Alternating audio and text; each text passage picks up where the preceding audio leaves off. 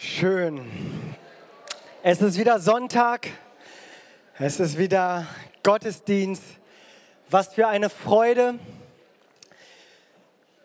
Ich ähm, weiß, wir haben das schon getan, aber ich möchte das nochmal äh, gerne nochmal persönlich tun. Ich möchte mich ganz herzlich bedanken ähm, im Namen von Summer Ride. Wir hatten vor zwei Wochen hier die Gruppe stehen, die dann auch äh, erzählt haben und die sich auch bedankt haben. Aber ich möchte dir das auch nochmal sagen, nicht einfach nur aus Höflichkeit, sondern weil ich ähm, voll davon überzeugt bin, dass es den Summer Ride, den Missionseinsatz, nicht gäbe, wenn diese Gemeinde dieses Projekt nicht unterstützen würde. Und wir äh, sind mit knapp 140 Leuten dort gewesen, in vier verschiedenen Städten, in Thüringen, Sachsen-Anhalt. Und es war so eine Freude, dort ähm, das Wort Gottes auf die Straßen zu bringen. Und es hat wirklich, wirklich viel Freude gemacht. Und wir haben so viel Unterstützung hier erlebt. Äh, so, so ein, ein, großer Teil des Summer Rides ist ein Teil des CLWs. Äh, die Angestellten werden dafür freigesetzt. Äh, Finanzen werden dafür freigesetzt. Ähm, Equipment wird dafür freigesetzt. Wir haben Beter, die äh, während den zwei Wochen intensiv für uns gebetet haben. Wir hatten vier Gebetsgruppen, die dann jeden Tag geupdatet wurden und äh, die dann hinter uns standen.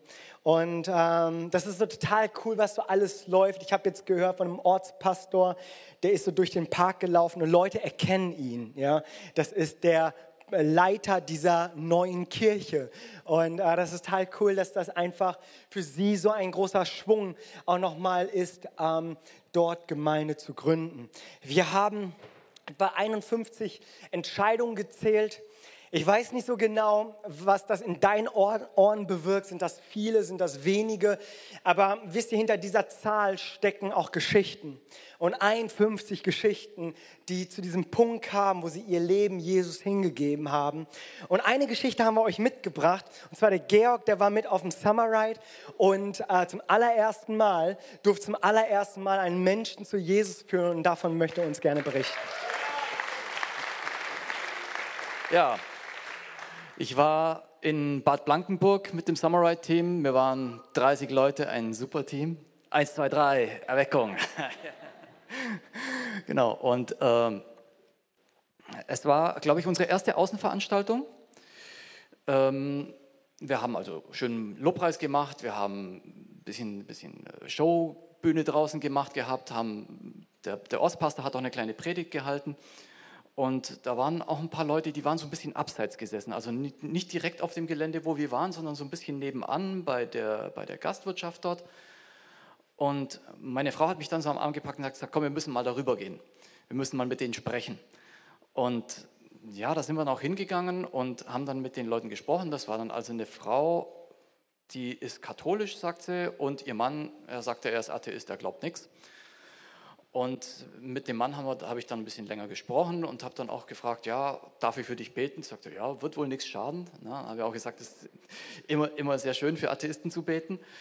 Aber habe ich auch gefragt, wofür dürfen wir denn beten? Na, was, was hast du für ein Anliegen? Ja, ich habe immer so viel Stress auf der Arbeit. Na? Und dann habe ich gesagt, okay, das mit dem Beten verschieben wir jetzt mal, erzähl mal so ein bisschen. Ja, er ist also so auf mittlerer Führungsebene tätig und Druck von unten, Druck von oben. Ich sage, ja, das kenne ich, das hatte ich früher auch so. Das war in meinem alten Job ganz genauso und habe dann eben auch Zeugnis davon gegeben und ihm berichtet, wie Jesu Wirken in meinem Job mich verändert hat und damit auch meinen Umgang mit Untergebenen, Vorgesetzten, also Mitarbeitern, Vorgesetzten verändert hat, mich das total vorangebracht hat. Und gut, er hat dann auch noch von anderen Zeugnis gekriegt an dem Tag, wir haben auch zusammen gebetet, aber am Ende vom Tag hat er sein Leben Jesus hingegeben. Und das war für mich das totale Wunder. Für mich war das das erste Mal überhaupt sowas in der Art. Ich habe es im ersten Moment gar nicht für möglich gehalten, aber umso größer war natürlich die Freude. Ja. Und für alle, die noch nie beim Summer Ride waren, Jimmy hat, wir hatten gestern telefoniert und sagte, ja, er möchte auch mal einen von den Älteren haben, die hier Zeugnis geben. ja. Klar, Summer Ride ist in erster Linie eine Sache, wo wir die jungen Leute für brauchen. Aber ein paar so Mittelalterliche wie mich sind vielleicht auch nicht so schade. Ne? Also ich habe ja die Vision, ich habe ja die Vision, danke Georg, danke. Ich habe Ich habe eine neue Vision, ja. Wie wäre es, wenn wir als ganze Gemeinde in Samurai mal mitmachen, ja? Dann lassen wir hier die Gottesdienste ausfallen. Und dann sind wir irgendwie mit 600 Mann dort und äh, feiern Gottesdienste dort drüben, machen hier Sommerpause. Alright. Ähm, hey, ich möchte euch sagen, das ist so ein Wunder, so ein Wunder, dass wenn ein Mensch sein Leben Jesus hingibt. Und vielleicht bist du auch heute Nachmittag hier und sagst, boah, diesen Schritt wirklich zu sagen, sein Leben hinzugeben, Gott hinzugeben, boah, da bin ich noch nicht. Und ich lade dich heute ein, während des Gottesdienstes, doch Gott zu fragen, ob das nicht heute dein Schritt ist zu sagen, hey, ich möchte mein Leben Jesus hingeben. Was dort nämlich passiert ist, dass nämlich Gott in dir einzieht, nicht als ein Gast, sondern als dein Herr. Und er hat die Herrschaft, er ist dein Gott, er ist dein König, er ist der Chef in deinem Leben. Und es gibt nichts Besseres, als diese Entscheidung in seinem Leben zu treffen, ein Leben mit Gott zu führen. Und das ist für mich ein Wunder, diese Hingabe zu sehen, die die Menschen tun, die ganz viele hier in diesem Raum schon getan haben. Und deswegen lautet heute so eigentlich meine Frage, wie sieht es eigentlich mit der Hingabe bei uns aus? Bei all jenen, die diese Entscheidung im Leben schon getroffen haben. Wie sieht diese Hingabe eigentlich im Alltag aus? Und ich weiß nicht so recht, was das bei dir gerade so auslöst, das Wort Hingabe. Ja? Ich hatte gehofft, ich finde sowas Hippigeres äh, als Hingabe. Das Einzige, was mir geblieben sind, sind diese zwei Punkte dort. Aber äh, was, was, was macht das mit dir so? Was, was löst das in dir aus? Und vielleicht hast du heute einen Freund mitgebracht oder so und denkst so, Mann, wäre das mal ein anderer Sonntag, ja? So, du, du wirst total so ungemütlich und denkst dir so, jetzt wieder dieser Jimmy, der jetzt mit der Bibel auf uns einprügelt und sagt, mehr Hingabe, gut ist nicht gut genug und so weiter. Und ähm, ich muss auch sagen, ganz ehrlich, ganz ehrlich, muss ich auch sagen, Hingabe löst bei mir Druck aus. Wenn ich dieses Wort Hingabe in diesen frommen Kreisen höre, löst das in mir Druck aus.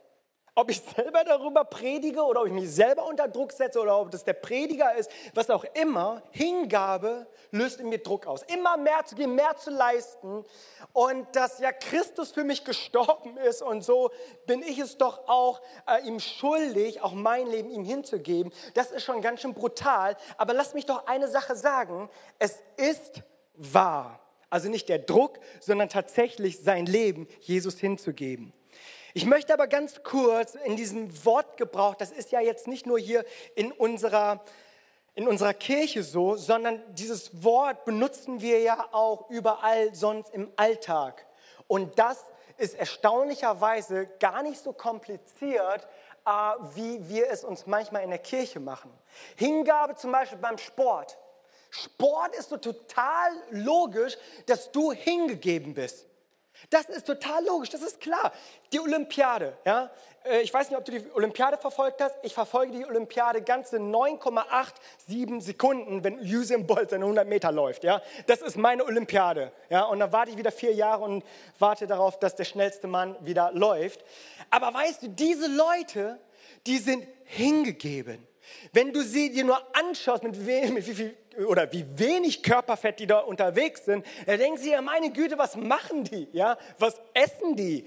Und, und die, du siehst, wenn sie dann ein Interview geben, erzählen sie darüber, dass sie sagen, ich gebe 100 Prozent.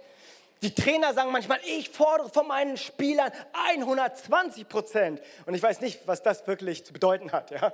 Also mehr als 100 geht ja eigentlich, aber gut. Aber versteht ihr? Hingabe. Das ist total normal in diesem Sport, Sprachgebrauch beim Sport mit Hingabe irgendwie zu haben. Das fordert man so selbstverständlich ein. Und wenn es nur weniger ist, ja, ja, dann ist das ja logisch, dass du da keine Pokale hochstemmst und so weiter. Und so sehr sie das dann auch behaupten, dass sie sagen, sie geben 100 Prozent, sind völlig hingegeben, dann heißt das natürlich nicht, dass die kein Alltagsleben haben, keine Freizeit haben. Auch die gehen mal ins Kino und so. Was es natürlich heißt, ist, dass sie mit ihrem ganzen Herzen bei der Sache sind. So, wir finden das zum Beispiel beim Sport. Wir finden es aber auch in der Ehe. Wir haben ja jetzt im Sommer so einige Hochzeitsglocken ähm, läuten lassen und ja, da ist es doch genauso. Das sage ich doch auch nicht meiner Frau, ja, so 50-50, ja. So gucken wir mal, ja. Seien wir mal realistisch, ja, Frau. 100% geht gar nicht, ja. Machen wir 99 Prozent. Ist total Schwachsinn. Na klar sage ich, hey Babe, 100% Warum? Weil mein Herz 100% dabei ist. Und deswegen heißt es dann, und so viel 100% ist das, hört mal her, äh, wenn du es vergessen hast, wie es anhört, ich werde dich lieben und ehren, bis dass der Tod uns scheide. Also wenn das mal nicht Hingabe ist und da steht niemand auf und sagt, oh, jetzt sei doch mal nicht so radikal, ja. So, jetzt, du Übertreiber, ja, was ist das denn? Ja, bleib mal locker, ja, Realist, ja, mach doch mal deine Rechnung und belügt doch deine Frau nicht gleich am Anfang. Ähm, das bedeutet, wenn wir von Hingabe sprechen, sprechen wir von unserem Herz, dass unser Herz ganze Sache mit einer Sache ist, dass wir uns eins gemacht haben. Und nun finden wir Hingabe in der Kirche. Wisst ihr, zweifelsohne fordert das Jesus von uns auch ein. Ist ja irgendwie logisch. Ne? Er ist nicht nur unser Trainer, er ist der Gott, der für uns starb, der uns ewiges Leben gibt. Und wir finden ähm, in Lukas ähm, zum Beispiel, dort heißt es, du sollst deinen Gott lieben von deinem ganzen Herzen, äh, von deiner ganzen Hingabe und mit deiner ganzen Kraft und mit vollem Verstand. Ja, das sagt Jesus und das sagt er ganz klar. Das ist das erste Gebot. Und dann geht es weiter, liebe deinen Nächsten wie dich selbst und so weiter.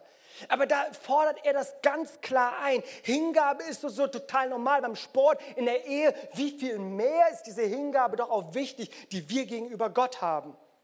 Ich habe noch einen Vers in, in 2. Korinther 5,15. Jetzt wird es ein bisschen ungemütlich. Schaut mal, da heißt es in anderen Worten, weil Christus dich so wertvoll erachtet hat, ist er für dich gestorben und nun ist er es doch auch wert, dass wir unser Leben geben für ihn. Das sagt 2. Korinther 5,15 dass wir so wertvoll erachtet worden sind, dass er für uns gestorben ist. So lasst uns doch für ihn leben. Also hier ist die Gleichung total klar.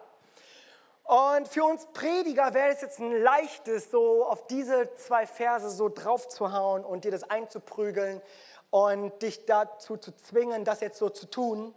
So sagt ja das Wort Gottes. Ähm, und lasst mich eins sagen. Es ist alternativlos, das stimmt. Hingabe an Jesus 100% ist alternativlos. Das andere, was ich dir allerdings heute gerne geben möchte, ist, dass Hingabe nicht nur ein Gesetz ist, ein Befehl ist, eine Erwartung ist, sondern dass Hingabe auch ein Vorrecht ist. Dass es sich lohnt, sein Leben Jesus hinzugeben im Alltag. Natürlich zum allerersten Mal ewiges Leben zu haben, aber auch für uns, die wir schon hingegeben sind an diesem Punkt zu sein, ein hingebungsvolles Leben zu führen. Und ich hoffe, dass du einfach eine neue Perspektive darüber bekommst, ähm, dass Hingabe nicht etwas ist, wo wir alle zusammenzucken und dann mit unserem Handy weiterspielen, sondern dass es etwas ist, was uns zum Segen dient. Jesus, und so bete ich, dass du uns jetzt einfach deine Weisheit schenkst, deinen Heiligen Geist gibst. Ich bete, Jesus, Herr, dass die Punkte, die ich vorbereitet habe, dass die nicht nur in unser Kopf gehen, sondern auch in unser Herz rutschen, Jesus. Und ich bete, Jesus, Herr, was wären wir äh, für eine Gemeinde, die gemeinsam dir hingebungsvoll dient und, und dir nachfolgt, Jesus. Jesus, und ich sehe eine Gemeinde, Jesus, Herr, wo wir dir unser ganzes Herz ausschütten und hier etwas bewegen, Jesus, Herr, dass wir uns niemals unserem Leben hätten erträumen lassen. Jesus, so danke ich dir, Jesus, für jeden Einzelnen hier sprich du dein Wort mit Kraft, schärfer als ein zweischneidiges Schwert, Jesus. Danke, in deinem Namen habe ich gebetet. Amen. Ich habe vier Punkte und dann lasse ich euch wieder nach Hause gehen. Der erste Punkt, und ich habe, ich habe König David genommen. König David ist für mich so jemand, der wirklich hingebungsvoll lebt. Natürlich heißt es auch über ihn, David ist derjenige, der über den gesagt wird, dass er nach dem Herzen Gottes ist.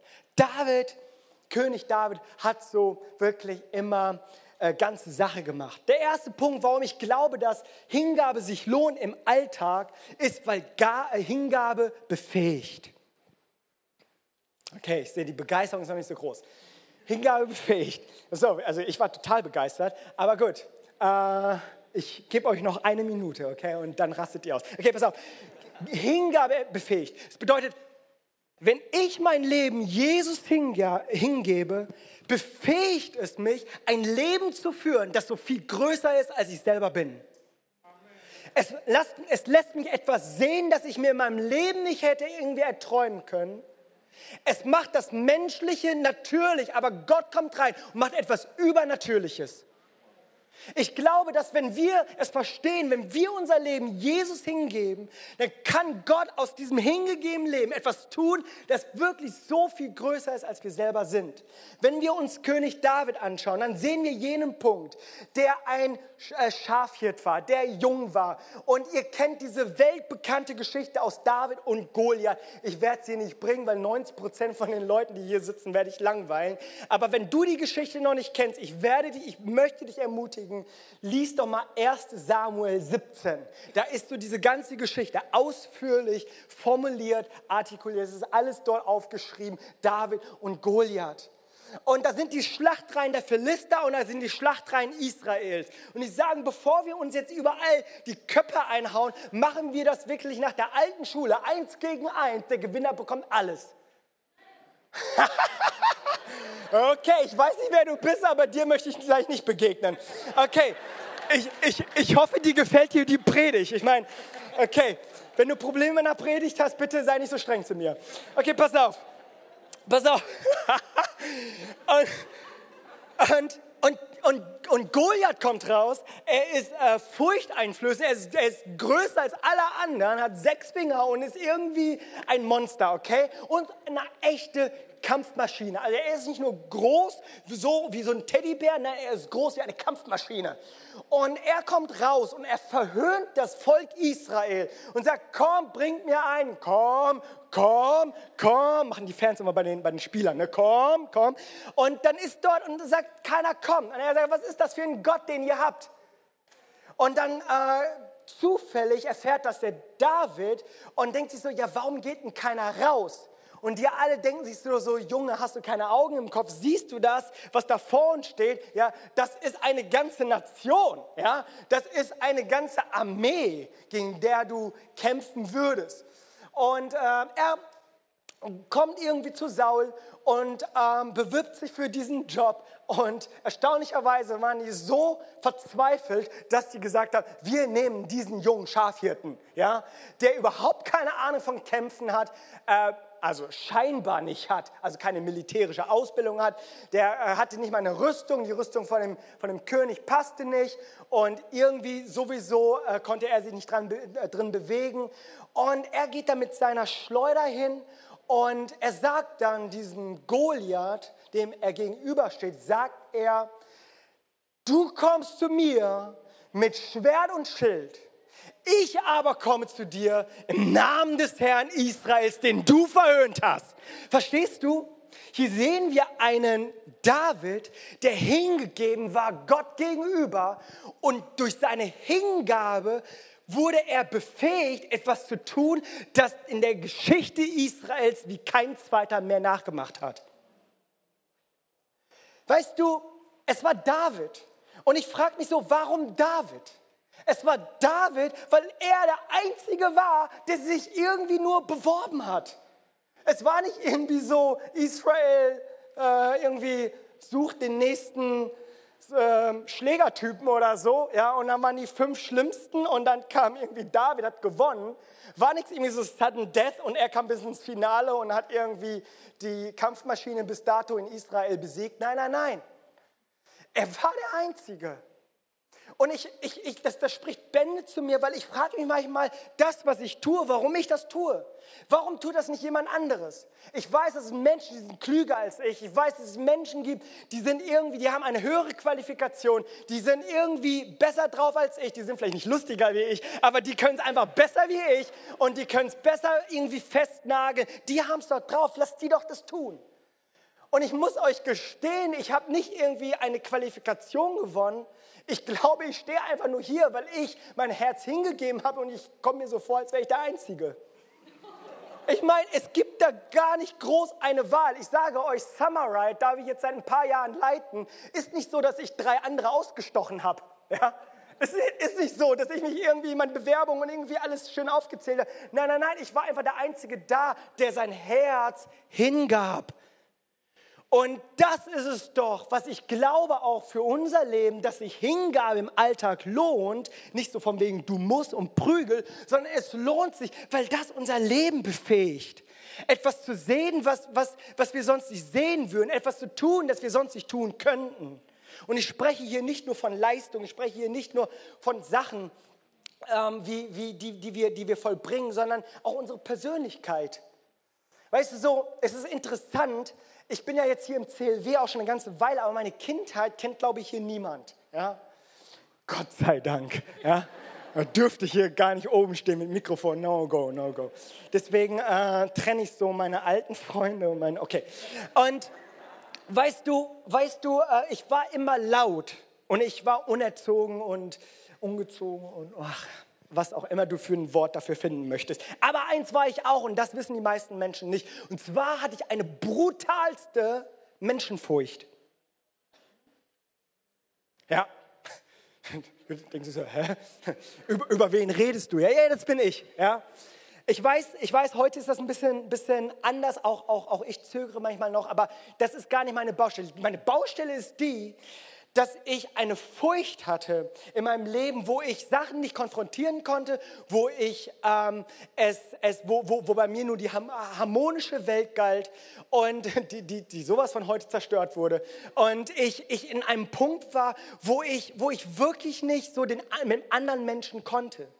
Ich war, ich war immer sehr laut, ich brauchte immer sehr viel Aufmerksamkeit, ich war so der absolute Einzelgänger.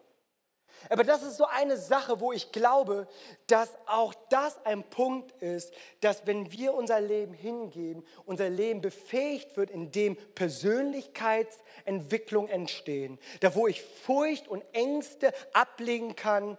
Ähm, ich habe da keinen Kurs durchgemacht, sondern dass es etwas mit einer Hingabe zu tun hat, die ich Gott gegenüber gebracht habe. Hingabe befähigt. Hingabe bringt dich auf ein neues Level. Das ist doch schon mal nicht schlecht. Hingabe äh, befähigt nicht nur, sondern Hingabe bewahrt auch. Wenn wir uns das Leben von König David sehen, dann sehen wir auch, dass seine Hingabe gegenüber Gott ihn vor vielen dummen Entscheidungen auch bewahrte.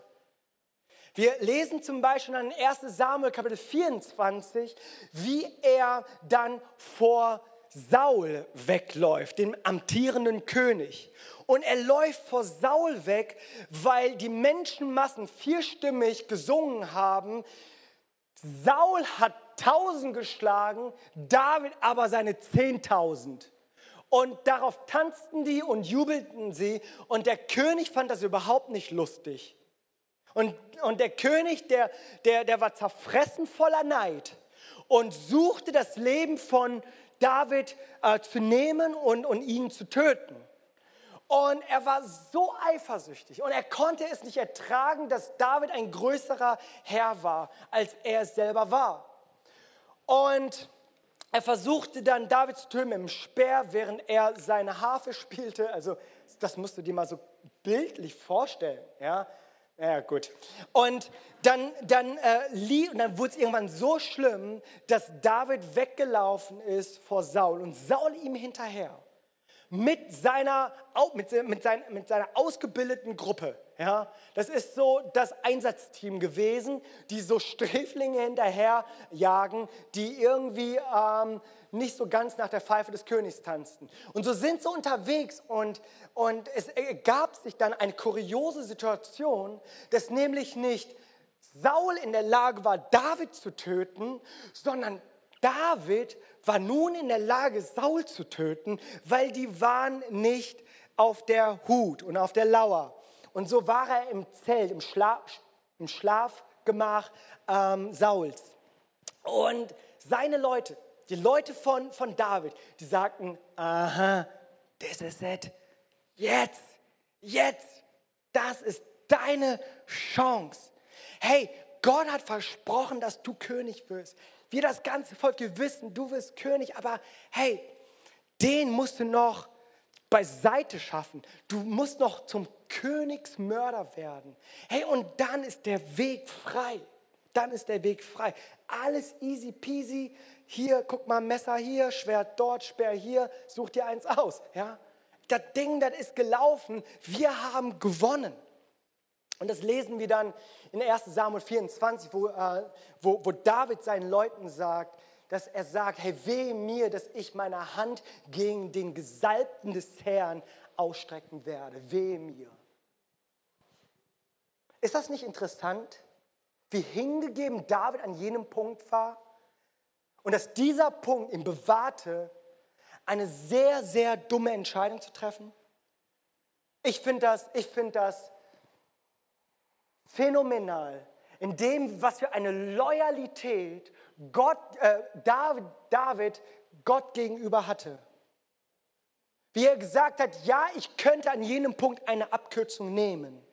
Ja, ich könnte irgendwie Gott dabei ein bisschen helfen, dass, dass ich in meine Bestimmung komme. Ich könnte ein paar krumme Wege gehen in meinem Leben. Hey, das macht doch nichts. Ich werde ja irgendwann wieder die Hauptstraße finden. Ist das nicht so, dass es bei uns so manchmal ist, wo wir denken, ich weiß nicht, ob das in der Schule ist, ob das irgendwie in der Sprache ist, ob das irgendwie in deiner Loyalität in der Schule ist, in der Universität, auf der Arbeitsstelle, bei deiner Steuererklärung. Es sind so viele Geschichten, wo wir in unserem Leben Abkürzungen machen könnten, oder? Um den Segen Gottes zu erhalten.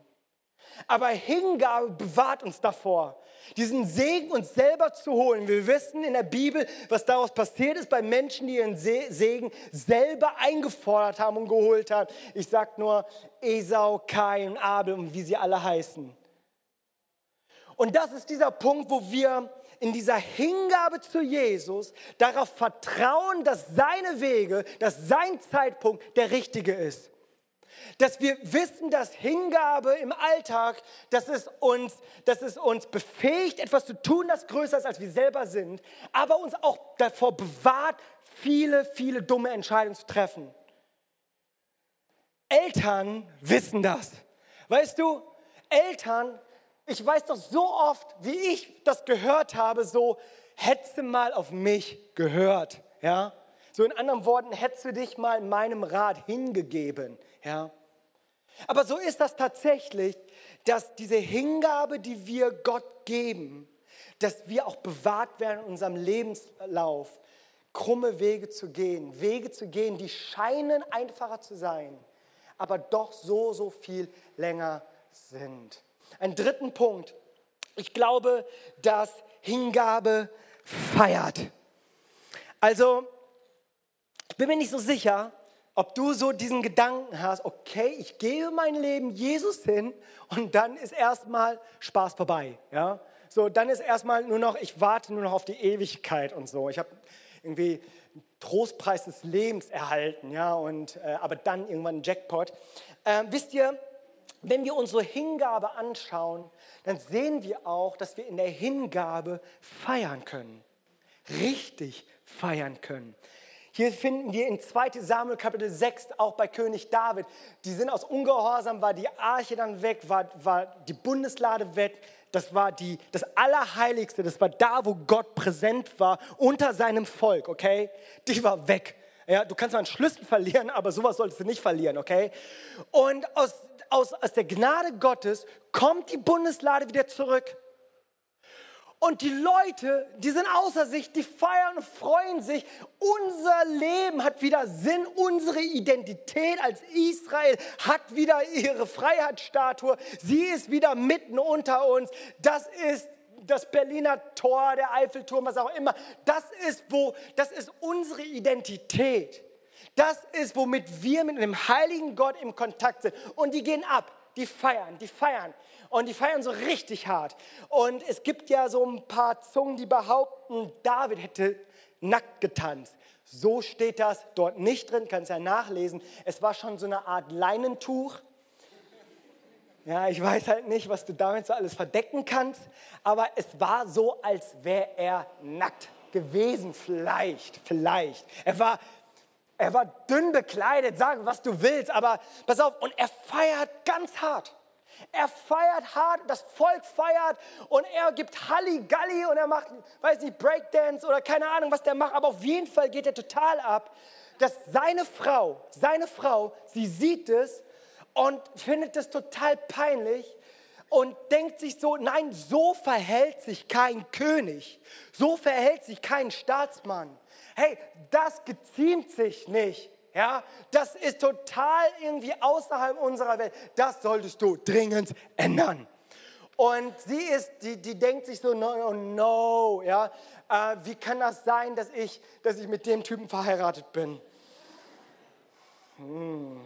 Okay, und wir, wir sehen, dass David dann in dem Gespräch mit Michal ist, seiner Frau. Die wird übrigens nach diesem Konflikt nicht mehr einmal mit ihrem Namen erwähnt. Danach heißt sie nur noch die Frau, die Tochter Sauls. Fand ich interessant, ich weiß nicht, nimmt's mit. Und wir finden an jenem Punkt, dass er nämlich dann sagt, in 2 Samuel 26, in 2 Samuel 6, Vers 21, 24, könnt ihr selber nachlesen, irgendwo da steht, da sagt er nämlich seiner Frau, Genauso steht es dort. Ich tanze für den Herrn. Ich tanze für den Herrn. Dieser David, der war ganz schön hingegeben. Und seine Hingabe, sie brachte ihn so weit, dass es ihm egal war, was Menschen über ihn dachten, was Menschen über ihn sagten, sondern er lebt sein Leben im Lichte Gottes. Und er feierte, was das Zeug hielt. Hingabe ist nicht so, nachdem du Hingabe getan hast, dann dein trauriges Leben beginnt. Dann beginnt deine Feier erst recht. Vielleicht bist du hier und denkst dir so, wie können die nur hier Sonntag für Sonntag zwei Gottesdienste abreißen? Ich sag dir eins, Hingabe feiert. Ich mache mit euch einen kurzen Exkurs in äh, Römer Kapitel 6, Vers 19. In Römer 6, Vers 19, dort, äh, äh, dort heißt es geschrieben, so wie ihr in eurem frü früheren Leben der Sünde und dem Teufel gedient habt, so sollt ihr nun Christus dienen. Ist irgendwie so so liest man den Römerbrief, okay? Es sind ganz viele solcher Stellen. Aber ich bin mal ein bisschen, keine Ahnung, habe mir darüber nochmal nach, äh, noch mal, noch mal mit Zeit genommen, nochmal darüber nachzudenken. Aber wisst ihr, was, was dort in, in Römer 16, 19 steht? Es steht dort, dass wir einst Sklaven der Sünde waren. Und als Sklaven der Sünde verhielten wir uns auch in der Sünde. Wir wir äh, lebten im Fleisch, wir lebten in der Lust und im Spaßfaktor und wir wollten, dass unser Fleisch befriedigt wird. Und wir kannten keinen Morgen, wir taten es so, als, als gäbe es keinen Morgen. Wir haben alles total rücksichtslos gemacht.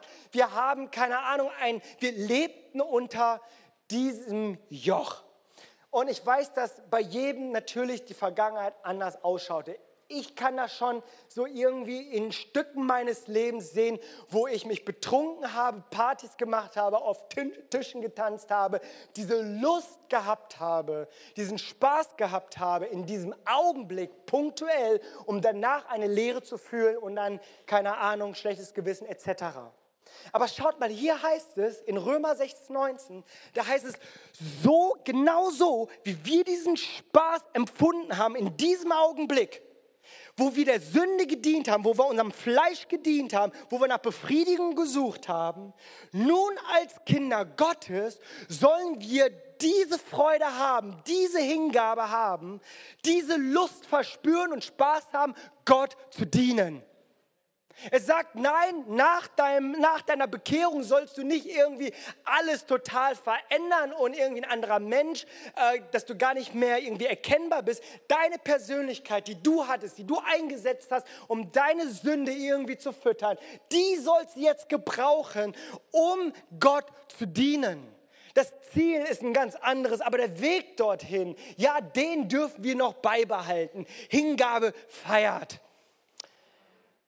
Okay, ich habe noch einen letzten Punkt. Und lasst mich doch mal, bevor ich den letzten Punkt euch bringe, wisst ihr, das wäre so einfach, diese Predigt zu beenden und so, aber wir finden hier einen David vor, wo man denkt, boah, meine Fresse, mit David, mit ihm irgendwie so zu vergli äh, äh, verglichen zu werden, ihn als Standard zu nehmen, als Maßstab zu nehmen, das ist total unfair. Hallo, das war eine besondere Persönlichkeit. Er hat alles richtig gemacht und so weiter. Und weißt du, so, ich, ich weiß, wie es ist, so unter diesem Druck zu leben, so immer alles richtig zu machen, weil es ein Vorbild gab, der alles richtig tat. Und zwar bei uns.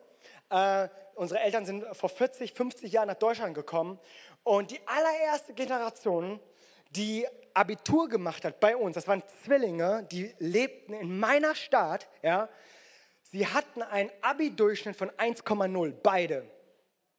Danach kam ein Koreaner, auch in meiner Stadt, der hat ein Abi von 0,9 gemacht. Ja, ich wusste gar nicht, dass es sowas gibt. Jetzt pass auf, jetzt pass auf.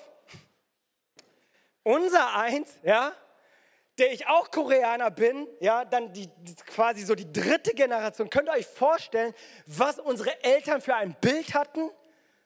Alle, alle machen 1,0, okay? Ich dachte, ich hoffe, ich schaffe mittlere Reife, ja? Und ich dachte so, okay, Abitur, aber ey, ich weiß nicht, wie Gott hilft. Und ich habe es irgendwie durch Gottes Gnade mit 3, äh, ich weiß es, aber das wollt ihr gar nicht wissen. Verstehst du, dieser Druck, ja, wenn du, wenn du Vorläufer hast, die immer alles richtig machen. Das sind so, ich, ich, ich kenne sie immer noch, ja, die leben jetzt, ach, keine Ahnung, ah, okay. Äh, von diesem Komplex komme ich weg, aber ich segne sie. Und, und unter diesem Druck lebten wir alle danach, okay? Niemand hat irgendwie diesem nochmal standhalten können. Und so sehen wir einen David, boah, Gnade, äh, Hingabe, Hingabe befähigt, Hingabe bewahrt und Hingabe feiert, boah, das ist ja mal wirklich so ein Vorzeigemann, okay? Ich habe aber noch ein viertes, und zwar nenne ich diesen vierten Punkt Hingabe erneuert. Und es ist tatsächlich so, dass man über David sagt, dass er nach dem Herzen Gottes ist. Und man sagt auch über David, dass er dem Herrn hingegeben war.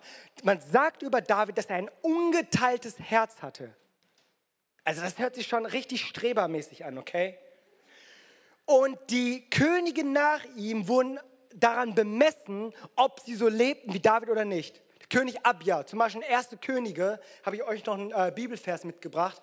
Äh, sein Herz, König Abia, war nicht ungeteilt, also er hatte ein geteiltes Herz bei dem Herrn, seinem Gott, wie das Herz seines Vaters David. Abia war nicht wie sein Vater David, heißt es hier. Könnt ihr euch vorstellen, was für ein Druck bei den Königen war? Die dem Anspruch nicht gerecht wurden.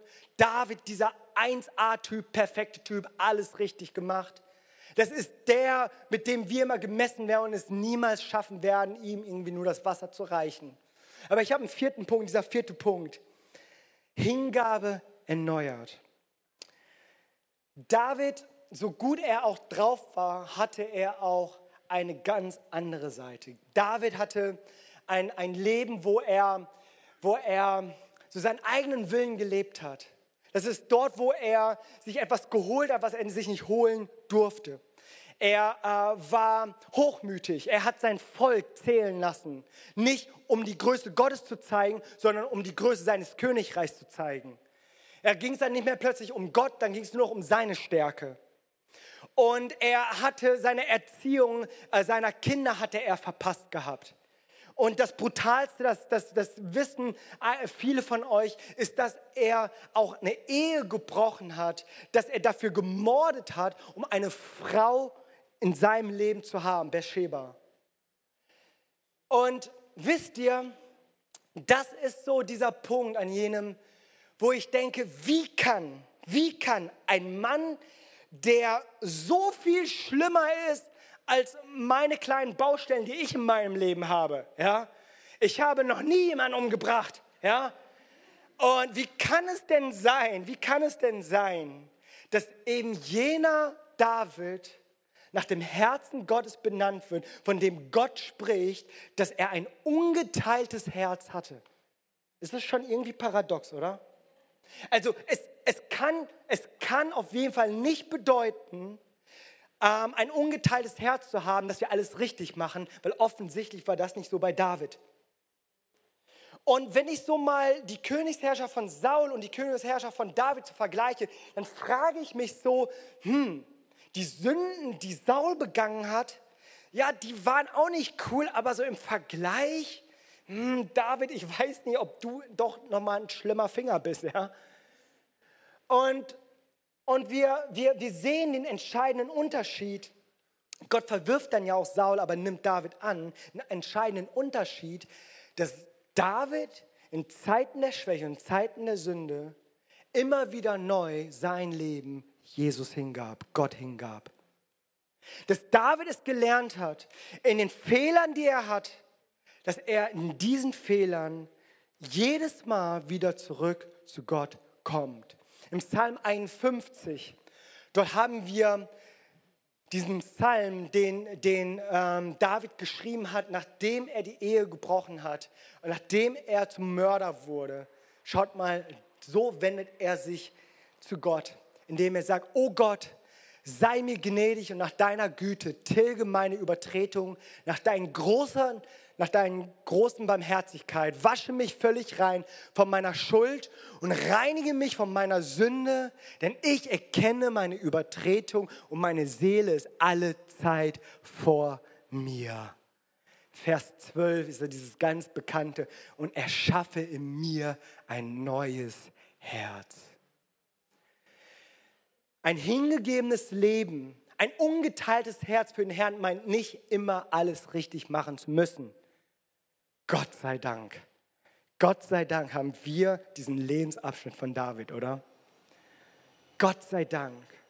Ein hingegebenes Herz bedeutet, dass wir in Zeiten, wo wir uns von Gott entfernt haben, dass wir in Punkten unseres Lebens, wo wir gegen den Willen Gottes handeln, das sind diese Zeiten, wo ich, der, wo ich schwach geworden bin, dass ich mich Gott neu hingeben darf.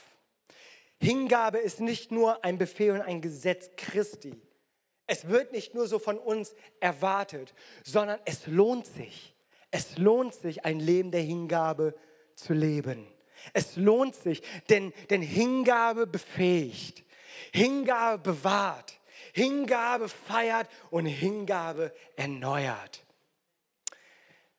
Ich, ähm, ich, ich, also diese Predigt hat selber mich gepredigt, ja, wo ich dachte, hey, es löst gar nicht mehr so viel Druck in mein Leben aus wenn ich Hingabe höre, das ist ja mir total zum Vorteil. Ich habe, mich, äh, ich habe überlegt, wie machen wir Schritte zu einem hingebungsvollen Leben? Und jeder von uns an einem anderen geistlichen Stand äh, wie ich. Wir sind alle da, wir sind alle unterschiedlich.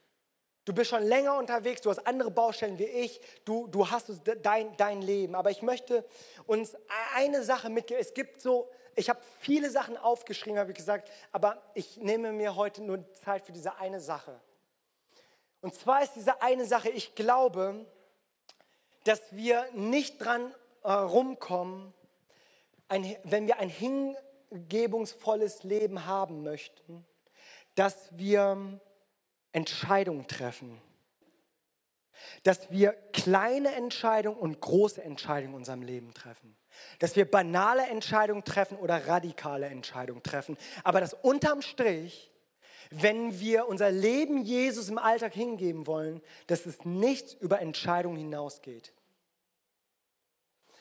Und ich dachte mir, das ist es. Einfach eine Entscheidung. Ich habe aber auch überlegt, hey, ist es wirklich nur diese eine Entscheidung, die ich treffe. Und ich weiß, dass wir heute Nachmittag eine Entscheidung treffen können. Aber wie sieht es im Alltag aus?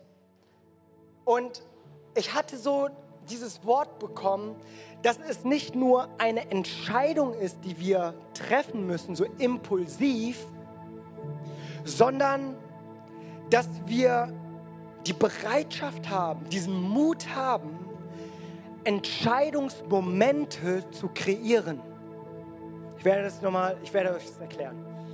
Entscheidungsmomente kreieren, Entscheidungssituationen kreieren. Weil ich stehe morgens nicht auf und denke so, boah, ich muss Entscheidungen für mein Leben treffen. Ich stehe morgens auf und frage mich, was soll ich frühstücken? Ja? und, und, und äh, wer geht Brötchen kaufen und, und, und. Ich denke so, ich habe meine To-Do-Liste, ich habe meinen mein, mein Kalender und ich weiß, was zu tun ist. Und ich, ich, das ist in meinem Kopf drin. Und das sind nicht die Momente, wo ich dann äh, bereit bin, eine Entscheidung zu treffen. Kennt ihr das? Es sind so, so Sachen, boah, ich bin so im Alltagsgeschäft drin, auch in einem kirchlichen, frommen Alltagsgeschäft. Ich habe keine Zeit, um mein, um mein Leben nachzudenken, wo ich Entscheidungen treffen muss. Aber ich glaube, wenn wir es schaffen, an einen Punkt zu kommen, wo wir sagen, okay, die Entscheidung, die ich treffe, ist erstmal zweitrangig. Das, worum es erstmal ankommt, ist überhaupt eine Situation zu schaffen, einen Moment zu schaffen, wo ich überhaupt bereit bin, eine Entscheidung in meinem Leben zu treffen. Und es gibt so viele verschiedene Wege. Ich meine, vielleicht brauchst du einfach, ich meine, nicht umsonst heißt das stille Zeit. Vielleicht brauchst du das nochmal neu, wo du sagst, ich brauche eine Zeit, wo ich mich zurückziehe, bewusst mit der Bereitschaft, wirklich über mein Leben zu reflektieren und Entscheidungen der Hingabe zu fällen. Bewusst, kleine und große, banale und radikale Entscheidungen. Dass ich nicht in einem Alltagstrott drinne bin, nicht in einer Mühle drinne bin, wo ich nicht so einfach Tag für Tag hinlebe, sondern dass ich ein Momentum schaffe, in dem ich fähig bin überhaupt, Entscheidungen zu treffen. Es mag eine Fastenzeit, die du einlegen möchtest, wo du sagst, ich möchte ganz bewusst, möchte ich auf irgendetwas verzichten, um wirklich nochmal neu über mein Leben nachzudenken, zu reflektieren. Vielleicht bist du hier und du sagst, hey, vielleicht wäre es mal gut, mit der Familie eine Freizeit, eine christliche Freizeit zu machen, dass wir als Familie uns in eine Situation begeben, wo wir uns neu entscheiden müssen.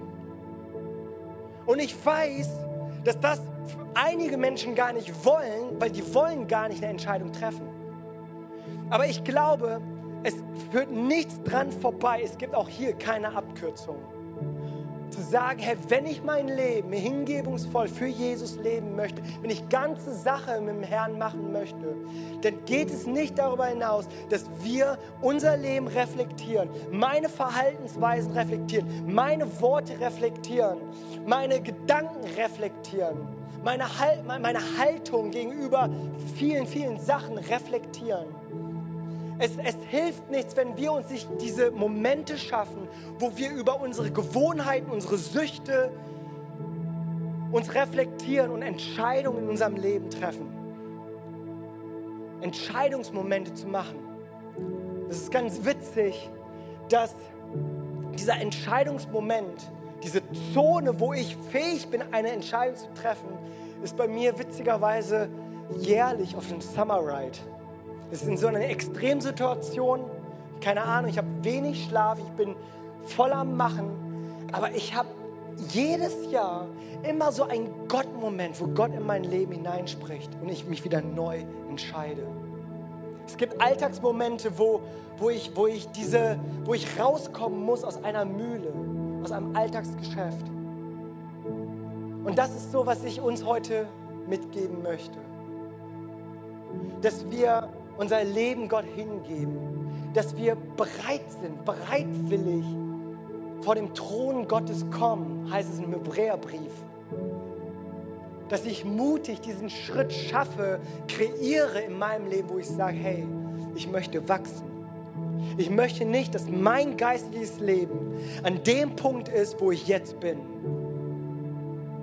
Es gibt Sachen, wo, wo du vielleicht denkst, ach, das arrangiere ich schon. Vielleicht hast du so Sachen in deinem Leben, wo du sagst, das war schon immer so. Vielleicht hast du schon resigniert und hast gesagt, hey, das habe ich schon so oft probiert. Ich möchte dir sagen, das Leben in Hingabe ist ein Leben, das dein Leben befähigt, das dein Leben bewahrt, das dein Leben, das das, das feiert. Das ist dein Leben, das es erneuert. Lass uns gemeinsam aufstehen.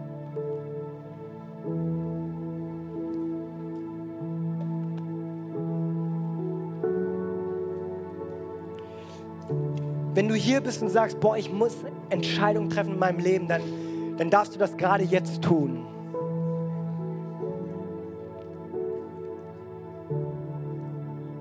Ich sage das nochmal, ich glaube, ihr wart gerade abwesend. Ich glaube, wir die wir hier sind und du sagst, ich muss eine Entscheidung in meinem Leben treffen, dann ist das der Moment. Weißt du warum? Weil hier nämlich sonntags eine Entscheidungsatmosphäre geschaffen wird. Das ist so, Entscheidungsmoment wurde hier kreiert. Und deswegen kannst du dich hier entscheiden. Aber ich, natürlich mehr als das ist, gilt es, nach Hause zu gehen und diese Momente zu schaffen. Ohne Rauch, Licht, einem Lobpreisleiter, einem Prediger. Und selber an diesen Punkt zu kommen, hey, wo muss ich in meinem Leben diese Situation schaffen, dass ich eine Entscheidung treffen kann. Und ich glaube, es braucht einfach diese Bereitschaft, diesen Mut, wirklich an diesen Punkt zu kommen, ich begebe mich in Gottes Thron. Ich stelle mich in sein Licht. Mit Sachen, die vielleicht nicht schön sind, da wo Gott nach Veränderung ruft. Und ich möchte, dass wir nochmal in diesen Chorus einsteigen, den wir vorhin gesungen haben. Und ich möchte, während wir das singen, dass du so mit deinem Leben vor Gott kommst und sagst, ich stelle mich in dein Licht. Und ich entscheide mich, einzelne Sachen in meinem Leben zu verändern. Und bitte Gott darum, dass er mir die Kraft gibt, ein Leben voller Hingabe zu leben.